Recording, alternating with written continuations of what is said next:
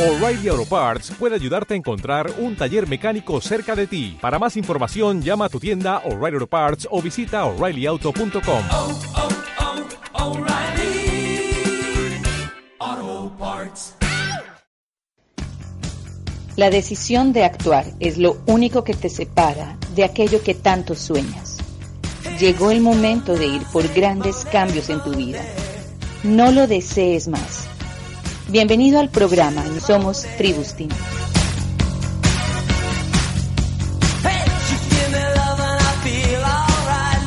Hola amigos, les habla Camilo Pinto, Diamante, para esta nueva edición del Mindset de la Riqueza, donde como saben buscamos explorar creencias, formas de pensar, visión de mundo de gente muy exitosa y que ha logrado resultados realmente sorprendentes desde el punto de vista de generación de riqueza, prosperidad y abundancia. Hace un tiempo algunas personas me, me preguntaron que si yo les podía recomendar algo que, o que, hacía yo para tratar de que nuestros hijos pudieran tener más posibilidades de ser niños exitosos, de ser niños que manejaran mejor sus recursos, de ser niños, niños que estuvieran mucho más sintonizados con la abundancia y con la prosperidad. Y fue bien interesante la pregunta que me hicieron y busqué compartir con ellos algunas cosas que estaba empezando a hacer eh, con, con mis hijos, con Mateo y con Emilia, y a raíz de eso, pues he investigado un poquito alrededor de este tema y de eso quiero que sea el primer, este, este mindset de la riqueza. Tiene que ver con la educación de hábitos. En inglés lo llaman habit education. Y es bien, bien interesante porque parte de lo que yo pude darme cuenta es que cuando una, tanto un adulto, pero sobre todo cuando un niño logra cambiar uno o un par de los hábitos que yo con todo el gusto voy a buscar compartir con ustedes, ese niño logra transformar la vida de ahí en adelante completamente. Cuando un niño logra desarrollar el hábito de la lectura, uno está disparando a ese niño para que tenga éxito en la vida. Cuando uno logra instalar en un niño el hábito de ahorrar o de invertir, uno está posicionando a ese niño para que pueda ser financieramente independiente y financieramente libre cuando sea grande. Cuando uno logra generar o instalar, instalar el hábito de hacer ejercicio, uno está posicionando a nuestros hijos a que sean sanos. Igual con la alimentación. Pues bien, buena parte de lo que quiero compartir con ustedes sale de un estudio que se hizo en la Universidad de Brown en Estados Unidos. Es una universidad bien, bien importante y fue un estudio que abarcó a 50.000 familias que fueron analizadas. El autor del estudio, el doctor Pressman, encontró algo bien, bien, bien interesante. Y es que, miren, los hábitos que todos tenemos como adultos, en un porcentaje muy elevado, fueron forjados para cuando uno tenía la edad de nueve años. En otras palabras, desde que el niño nace hasta que tiene nueve años, en esos nueve años se forman buena parte de los hábitos que todos tenemos como adultos. Y ese estudio lo lleva más adelante un señor que se llama Nicolás Christakis y encontró, en otro estudio distinto, que los hábitos se aprenden en una buena medida a lo largo o por medio de nuestra red social. ¿Qué quiere decir eso? Por medio de la gente con la cual nosotros entramos en contacto. Papás, mamás, primos, primas, profesores, profesoras. Y eso es un llamado bien importante a todos nuestros papás para cuidar un poco o velar para que nuestros hijos puedan asociarse con las personas correctas, porque dependiendo de esas personas con las cuales se asocien, van a formar sus primeras creencias, sus primeras formas de pensar y eso van a dar lugar a los hábitos que van a tener cuando sean adultos. Entonces, con eso dicho, vamos a empezar a explorar una serie de, de comportamientos y de hábitos que creo yo van a ser muy útiles para que nuestros hijos puedan tener una mayor oportunidad de ser niños prósperos y niños con vidas pues, de riqueza y abundancia.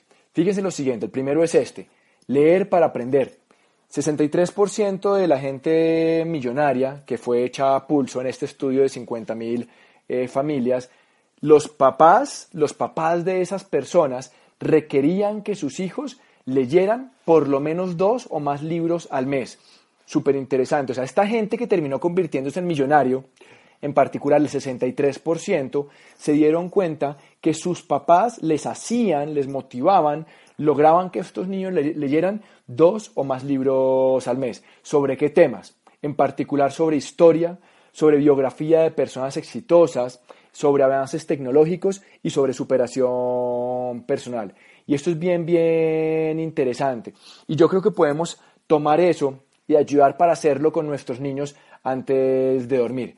En particular, nosotros, Leila y yo, buscamos con nuestros hijos casi todas las noches, no puedo decir que todas, pero casi todas las noches, leer con ellos. Porque ese momento en que uno está justo antes de, de acostarse es un momento en que toda la información que va a entrar a la mente de esos niños va a ir directamente al inconsciente. Eso quiere decir que esa información se va a instalar de una manera muchísimo más potente.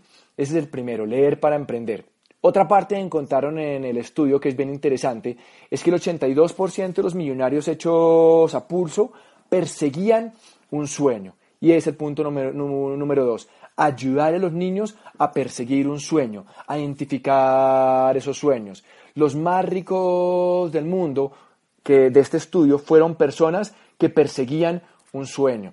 En promedio de este análisis que, se hizo de 50.000 familias, estas, este 82% de personas, de millonarios que persiguieron un sueño, en promedio tenían 7.4 millones de dólares en activos netos, o sea, como patrimonio líquido. Y eso es bien importante, enseñarles a soñar, sacar el tiempo para hacer actividades divertidas, como hacer un mapa de sueños, como muchas veces nos piden hacerlo en el negocio, y preguntarles que se atrevan a soñar, en que realmente no hay límites, que entiendan que es bonito encontrar sueños y se van a dar cuenta que algunos sueños van a ser más afines con un hijo y otros sueños van a ser más afines con otro hijo y que les hagan sentir que está bien soñar esos sueños y que no les pongan límites y que y empezar a, que ellos empiecen a instalar, a incubar esos sueños en su corazón. Ahí me acuerdo una historia muy, muy bonita. Eh, nosotros tenemos un lote en un condominio muy bonito eh, antes de llegar al peaje de la calera, aquí muy cerquita a Bogotá, eh, y nos dimos cuenta, habían construido una casa gigante, una casa espectacular de 1.700 metros cuadrados, una cosa de locos, y nos dimos cuenta que los que viven en esa casa, eh, ella, la señora de la casa, había sido amiga de Leila hace muchísimo tiempo, de hecho había trabajado con Leila en, en hoteles. Y de alguna manera pues nos encontramos otra vez con esa señora, nos invitó a conocer la casa, fuimos con nuestros hijos y fue algo bien, bien interesante. Imagínate, una casa de 1700 metros cuadrados, espectacular, todo era espectacular en esa casa. Pero lo que voy y a lo que más me llamó la atención es que cuando salimos de esa casa, sin que nosotros le dijéramos nada a nuestros hijos, eh, en este caso mi hijo Mateo, que ahora tiene nueve años y en ese entonces podía tener por ahí siete y medio, quizás ocho años, él dijo, papi, ¿sabes qué? Yo que voy a tener una casa de 1700 metros cuadrados cuando sea grande. ¿Y sabes qué más quiero? Yo también quiero hacer una biblioteca de éxito. Imagínate lo que dice él. Dice, voy a hacer una biblioteca de éxito. ¿Y yo qué es eso, mi amor? Sí, un lugar donde podamos tener un montón de libros para enseñarle a la gente que no tiene plata cómo poder tener plata. Y no se trata de ser avaricioso o, ostentoso con una casa gigante, 1700 metros. Se trata simplemente de dar la posibilidad a los niños de soñar, de que entiendan que el mundo es abundante, que la energía fluye en términos de, del dinero y que se vale hacer eso. Bien importante perseguir los sueños y enseñarles a los niños a que los tengan y a que vayan detrás de los sueños. Otros puntos bien, bien interesantes que encontramos, que encontramos en, en esta, que podemos transmitir a nuestros hijos es que muchos de los padres invierten tiempo en la educación de sus hijos.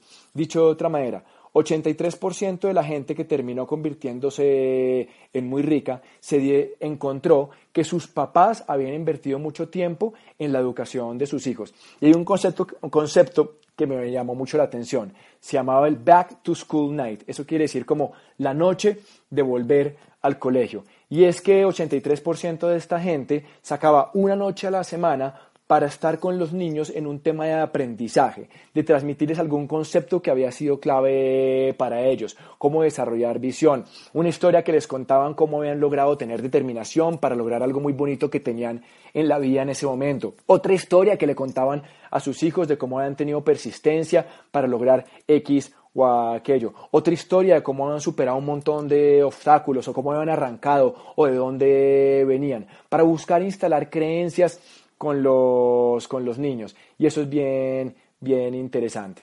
Otro punto que encontramos es que 73% de la gente que terminó convirtiéndose en rica y que no lo era, sus papás le enseñaron a gastar menos de lo que se ganaban. Y eso es bien importante. Y eso, este punto ha sido recurrente en todo lo que he buscado compartir con ustedes. Siempre entender que uno debe hacer sus cosas para gastar menos de lo que se gana. Y es algo clave para enseñarle a nuestros hijos. Otra cosa que encontró 92% de la gente de estas 50.000 familias, de los que terminaron convirtiéndose en millonarios, los, sus papás les enseñaron que el trabajo duro creaba buena suerte. Y así lo compartieron, que el trabajo duro creaba buena suerte. Que el trabajo duro, la persistencia, una práctica deliberada diaria. ¿Qué quiere decir eso? De hacer las cosas enfocado en un resultado específico que están buscando. Eso generaba buena suerte. Que ser determinados en la vida generaba buena suerte. Que era importante tener metas que ayudaran a articular paso a paso y poco a poco ese sueño que queríamos lograr.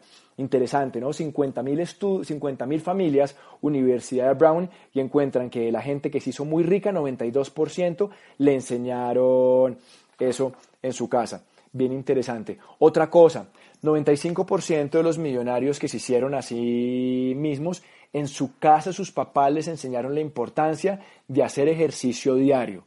Mínimo 30 minutos al día y mínimo cuatro veces a la semana y eso es importante. Y, hablaban de cómo el ejercicio diario ayudaba a estimular una mejor salud mental, un mejor coeficiente intelectual y que el cerebro funcione de una mejor manera. Este siguiente es increíble por el porcentaje tan dramático que sacaron de ese estudio de la Universidad de Brown. Mira lo que decía, el 100%, o sea, no estamos hablando del 95, el 96, el 92, no, lograron establecer que de esta gente que fueron millonarios hechos a sí mismos, otra vez del estudio que les estoy contando, el 100% de ellos tuvieron un mentor de éxito en sus vidas. Y esos, esos mentores de éxito son personas que les ayudaban a ir en el fast track, en la vía rápida. Les ayudaban a, eh, les enseñaban pues qué hacer y qué no hacer, a punta a las experiencias que ellos habían tenido. Y mira esto más, típicamente o sea, de ese 100% que tuvo mentores, casi todos, el mentor, adivinen quién fue. El mentor fue uno de sus padres. O, en el menor porcentaje, fue alguien que se mostró interesado en ellos en un trabajo que tuvieron cuando estaban arrancando. O sea, empezaron seguramente como empleados en un trabajo y por la actitud que estaban mostrando, por la disposición de servicio, por destacarse, por hacer un, por hacer un poco más, por el extra, un mentor les dijo, ¿sabe qué? Yo te voy a enseñar cómo ser exitoso. Y eso me llamó muchísimo la atención cuando estaba revisando este tema, porque es que es el 100% en el caso de este estudio de los millonarios, tenían un mentor. Y muchas veces creemos que sabemos mucho, muchas veces nos agarra la soberbia o se nos sube el ego. Y creo que es importante enseñar a los hijos eso, eso, a que tengan un mentor, a seguir, a seguir a alguien porque este, esta parte del estudio acaba en que de esos 50.000 familias que estudiaron, de la gente que no logró tener plata, de los que no tuvieron plata, 0% tenían un mentor. En otras palabras, de los que terminaron sin plata, ninguno tenía un mentor. O sea, sabían tanto que no tenían un mentor, no sentían la necesidad de tener un mentor.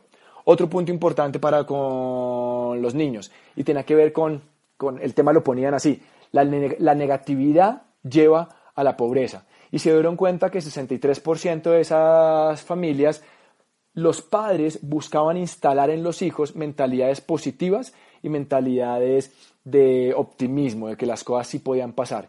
Y asimismo se dieron cuenta que 94% de la gente que terminó sin plata tenían mentalidades negativas, tenían mentalidades, eh, sí, negativas.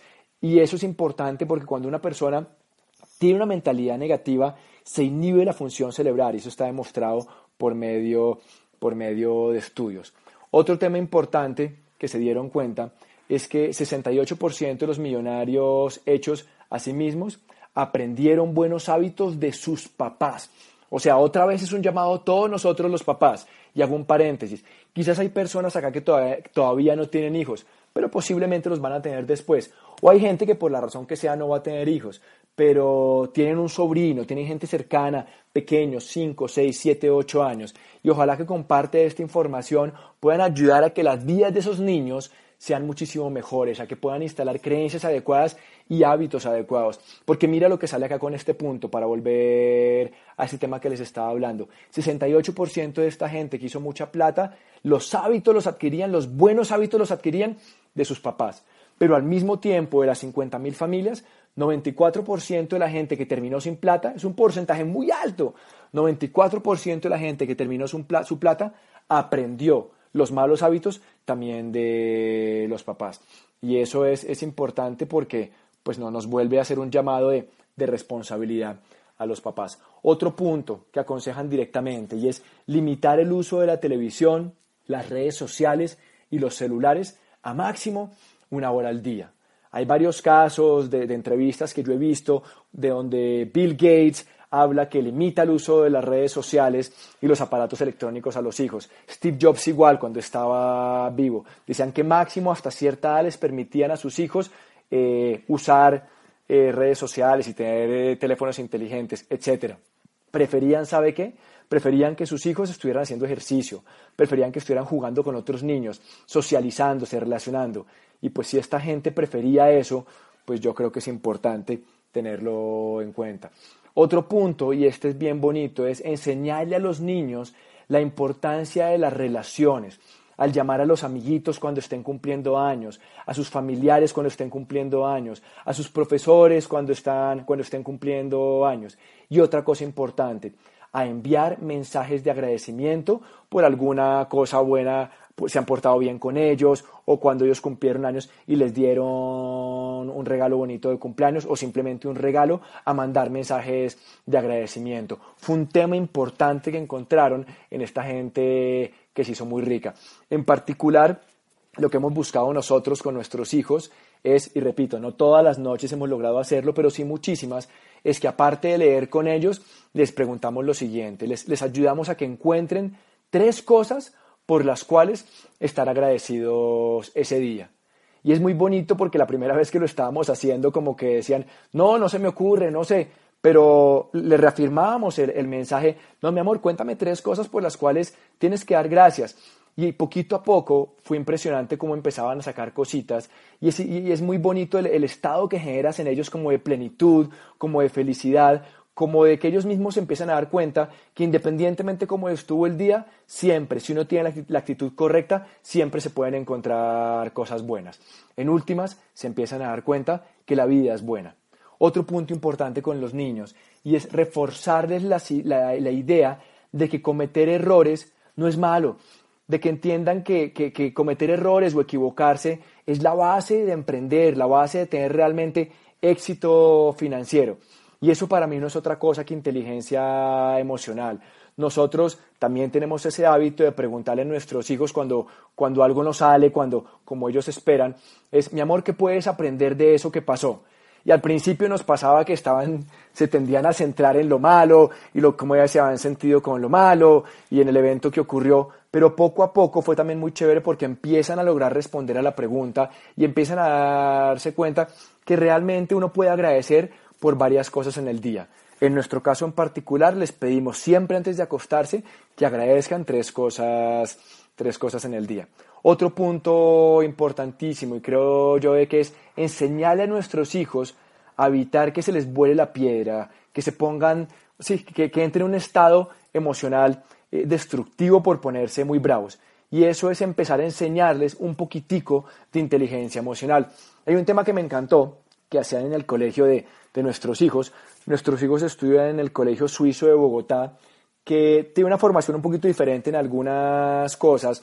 Y yo leyendo la comunidad suiza me he dado cuenta que en los últimos años ha sido el país, aunque es un país pequeño, el país más innovador del mundo y tiene muchas cosas muy chéveres. Pero a lo que voy con este punto de manejar esos estados de, de, mal genio es que les dan como una ruletica a los niños cuando están en un estado en que se ponen muy bravos, el niño tiene que girar la ruleta, entonces la ruleta empieza las manecillas empiezan a girar y cae en un, en un espacio. Y ese espacio puede decir o que vaya a tomar un vaso con agua, o que cuente hasta 10 bien despacio, o que respire muy profundo tres veces, otro que se me olvida en este momento. Pero, ah, es que camine de un lado a otro y que vuelva al lugar desde, a donde estaba. Y es bien interesante porque cuando logran esas tres o cuatro cositas, cae la manecilla en ese espacio y el niño empieza a hacerlo, empieza a aprender a regular esas emociones que a veces no regulan de estar bravos o mal geniados. Otro punto importante con nuestros hijos y es enseñarles y hacerles ver y recalcarles y repetirles una y otra vez, una y otra vez que tener éxito financiero, que tener plata en la vida está bien.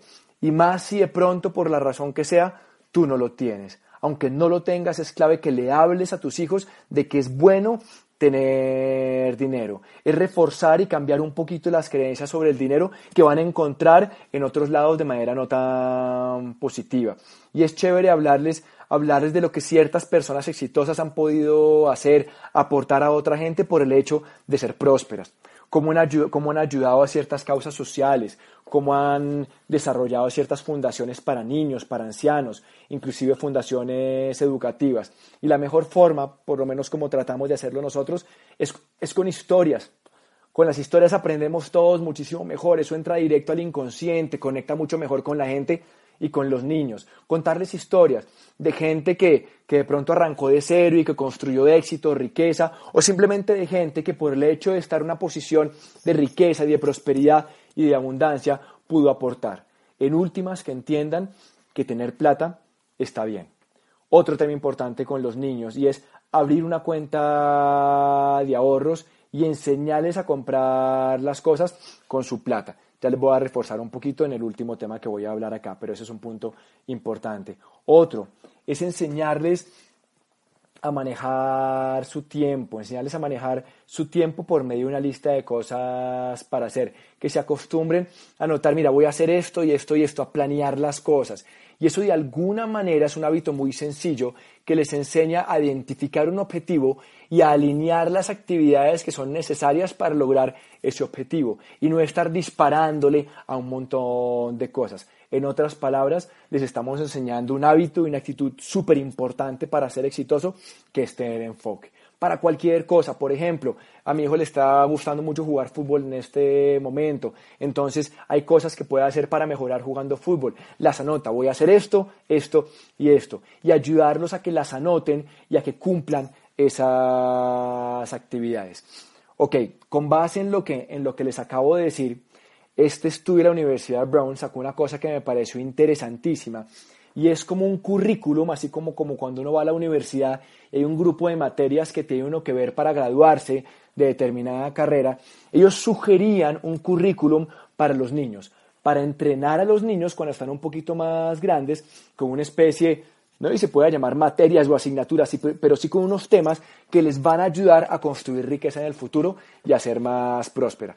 Y con gusto se los comparto a todos ustedes. A los 14 años sugerían que uno le debe enseñar a los hijos cómo pagar las cuentas y cómo balancear la chequera. Cómo balancear la chequera es cómo hacer un presupuesto.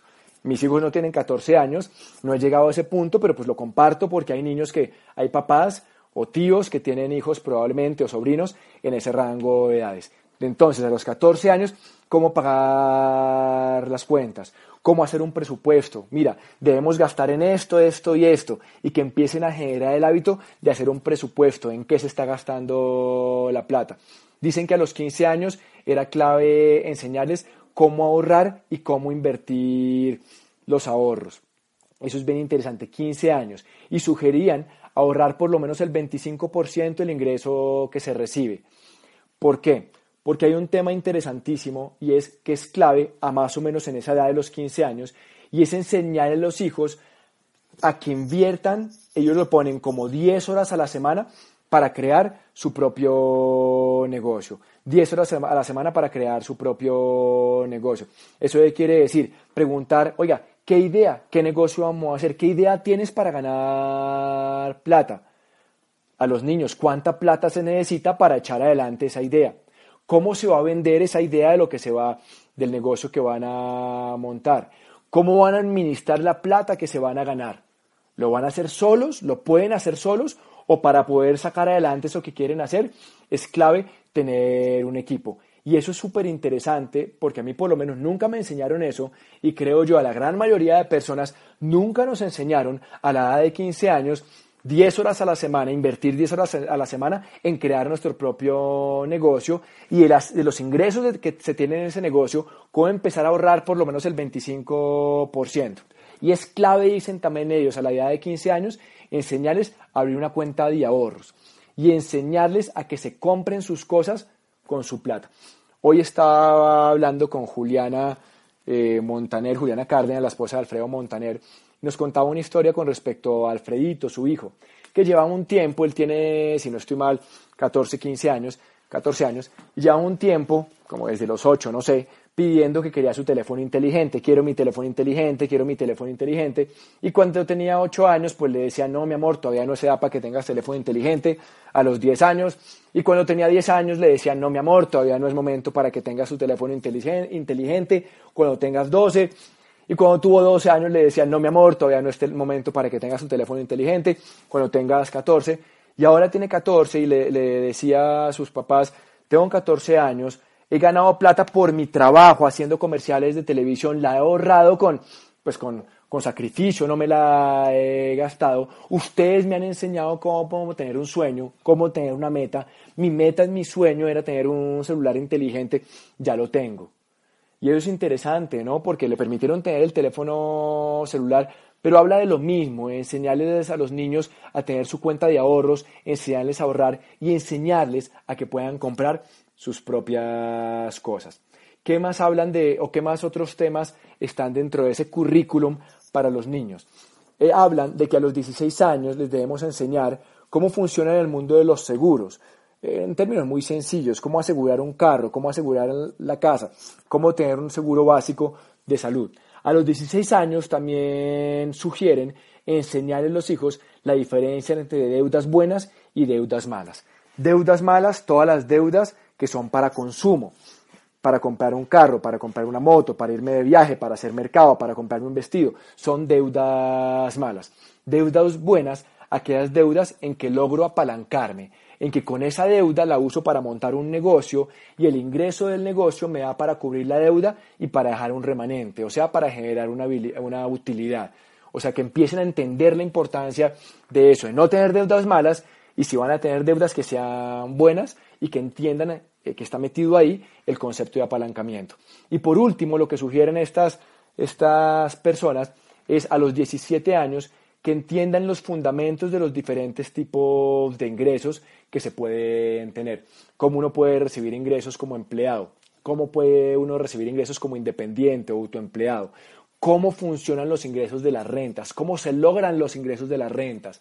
Los ingresos de las rentas se logran por inversiones en el sector financiero, cómo los ingresos de las rentas se logran por inversiones en finca raíz, cómo los ingresos de las rentas se logran por, por negocios que operan en piloto automático. Y pues creo que no se me queda nada lo que quería hablar con ustedes. Espero realmente que, puede, que, les haya, que les de utilidad estos hábitos y esos consejos para los que tengan niños o, sí, niños, hijos, sobrinos, para que puedan tener vidas más prósperas. Y, como cierre simplemente quiero hacer una, una reflexión, una conclusión. Y es que claramente el estudio eran 50.000 familias. Y de las 50.000 familias que participaron en el estudio en la Universidad de Brown, unas terminaron convirtiéndose en familias ricas y otras terminaron convirtiéndose en familias sin plata. O sea, hay una diferencia. Es claro que hay una diferencia, un gap, una brecha. Pero yo creo que no es una brecha solamente de plata. Yo creo que es una brecha de papás. Una brecha de papás porque a veces no damos el ejemplo correcto. Una brecha de papás porque pues para poder generar hijos prósperos es importante, yo creo que también cada uno de nosotros asumir el reto y la responsabilidad de ser prósperos, de tener creencias de abundancia, de prosperidad, de generar hábitos de prosperidad y de ser personas pues que generamos cierta riqueza y prosperidad. Es decir, no es un, no es un tema de desequilibrio, un tema de inequidad de ingresos únicamente, es un tema de inequidad de papás. Y pues yo asumo la responsabilidad Y es un llamado a todos ustedes que son papás a que hagan lo mismo si, si les llega este mensaje. Simplemente a que busquemos nosotros mismos dar ejemplo, porque como les mencionaba al principio, un porcentaje bien importante de este estudio de la gente que terminó con mucha plata, si sacó los hábitos financieros, los hábitos de vida de sus padres. O sea que en últimas, todo nos apunta a nosotros. Mis amigos, con esto termina esta edición del Mindset de la Riqueza. Les habló Camilo Pinto Diamante. Nos vemos en la próxima.